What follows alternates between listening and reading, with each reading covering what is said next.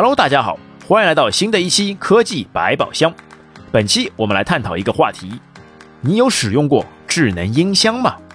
小爱同学、小度小度、天猫精灵、叮咚叮咚、小雅小雅，你有没有被这些声音洗脑过？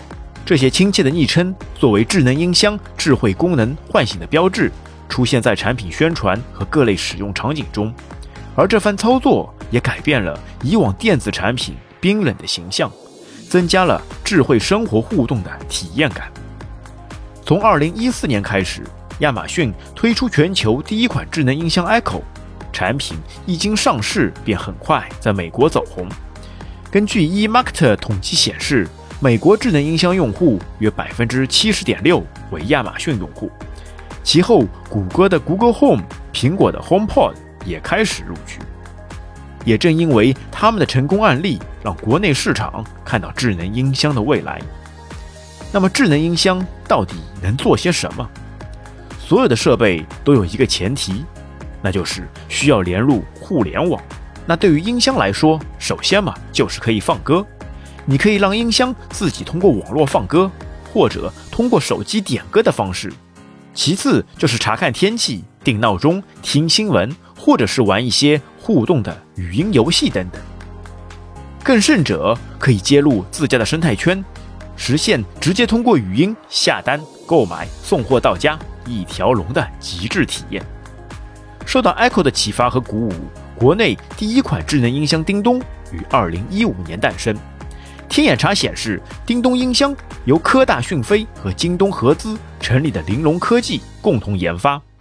前者有专业的语音技术，后者有丰富的资金和雄厚的互联网技术基础。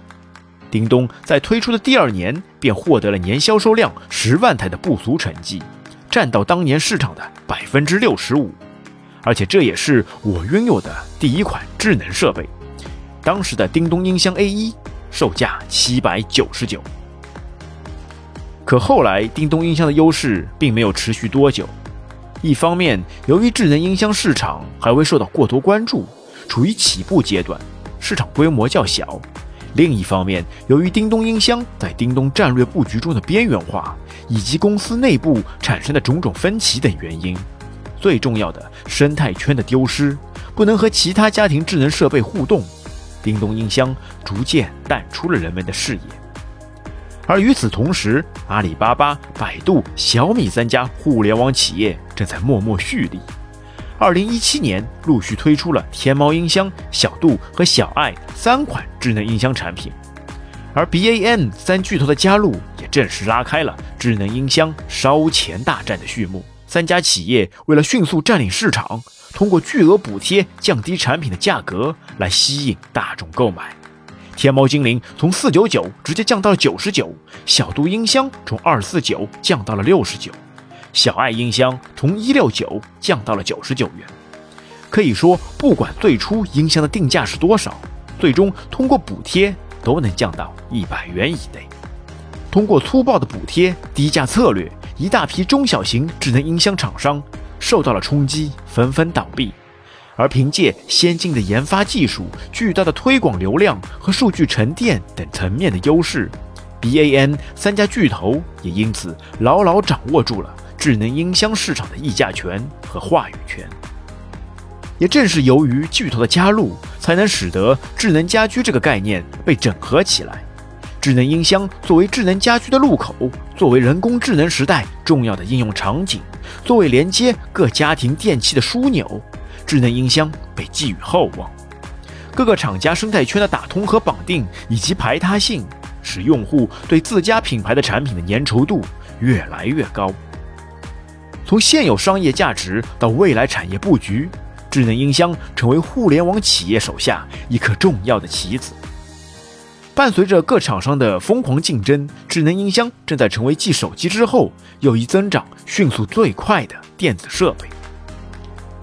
然而好景不长，二零二零年智能音箱市场整体逐渐放缓。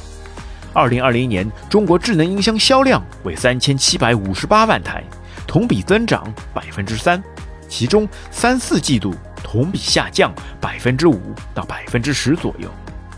智能音箱销量下降的原因是有多方面因素导致的。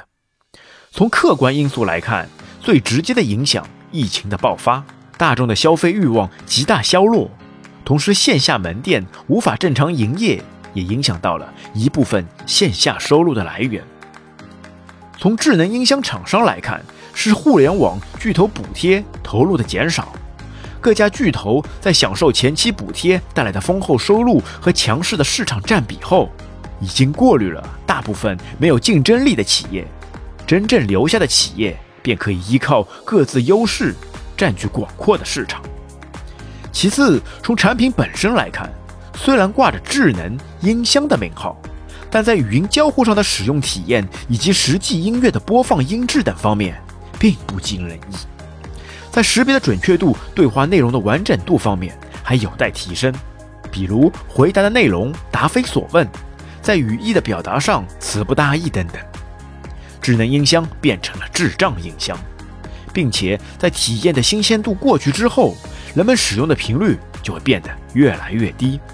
而且由于音乐版权的普及，部分音箱上播放音乐受到了账号的限制。还需要单独在购买会员的方式，也让一部分人失去了兴致。再加上国外的厂商也陆续推出了平价版的智能音箱，也是国内这个市场上雪上加霜。因为智能音箱不像手机等快消品，基本不等到坏是不会想到去买新的。同时，与不是同一品牌的家居在互动上也存在着诸多障碍，给场景使用。带来了极不舒适的体验。家具生态的互联建立在所有电器为同一品牌的基础上。若电视、冰箱、门锁等设备出现其他品牌的产品，在整体家居生态的连接上就会出现各种问题。而在这一点上，目前在小米的智能家居生态上还算是做得比较好的。其米家不仅能接入自家庞大的生态圈智能设备，也可以与其他的一些符合接入标准的产品联动，甚至还能接入苹果的 Home Kit，这是其最大的优势，使用体验也是最好的。而天猫精灵由于其强大的生态接入功能，也使得很大部分的品牌能够接入生态圈，实现基本的互动。还有一点最为重要的是，产品定位受到了极大的威胁。智能音箱最开始兴起及后续快速发展的原因，是因为互联网企业看中了其未来在智能家居核心中枢位置的定位。但如今这一地位受到来自电视、手机等设备的挑战。根据天眼查显示，小米在智能家居布局多款产品，其本身所具有的产品生态链为电视、手机等设备实现互联提供强大的基础设备。华为智能屏也通过搭载鸿蒙 OS 打造智能家居生态，甚至美的和海尔等企业提出智能家居去中心化的概念，通过智能中枢进行云端统一管理，打造全屋智能。为此，现在的音箱也有了一些变相，从音箱变成了显示设备，从只出声音的扬声器纷纷带上了屏幕，摇身一变变成了类似平板的设备。从以上的原因，我们可以看到，尤其是产品本身功能和产品市场定位的问题，若不及时解决和纠正，将会对未来智能音箱市场的拓展和布局产生的影响。而如何制定发展策略至关重要。从长远发展来看，智能音箱还有很大的潜力。目前，我们国家智能音箱的家庭渗透率在百分之二十左右，尤其是三四线城市。还有广阔的下沉市场等待开发，同时教育、母婴、儿童等垂直类市场也需要重视起来，不断满足用户的使用需求。前两年，智能音箱确实在市场上吸引了很多人的注意，但如何保持这种优势，让智能音箱不只是智能音箱，还需要下更多的功夫才行。未来，随着智能时代的持续推进。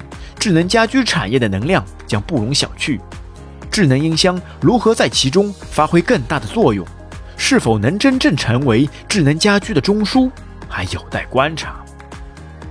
智能音箱不妨先从自身做起，语音交互作为智能音箱核心技术，它的提升将会显著增长产品性能，提升用户的使用体验感。其次，智能音箱除了凸显智能功能外，能听好听也是很重要的。像苹果的 HomePod、华为的 Sound X 等产品，将智能技术与高端音箱结合起来，通过升高音质来获取更高利润空间。另外，推进场景应用的优化升级，为产品的舒适性提供更多可能。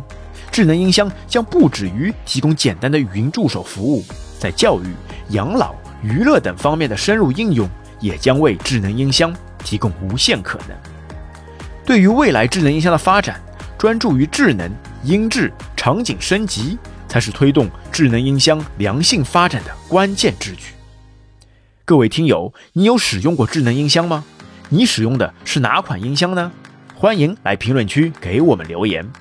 本期节目就到这边，感谢您的收听，我们下次再会，拜拜。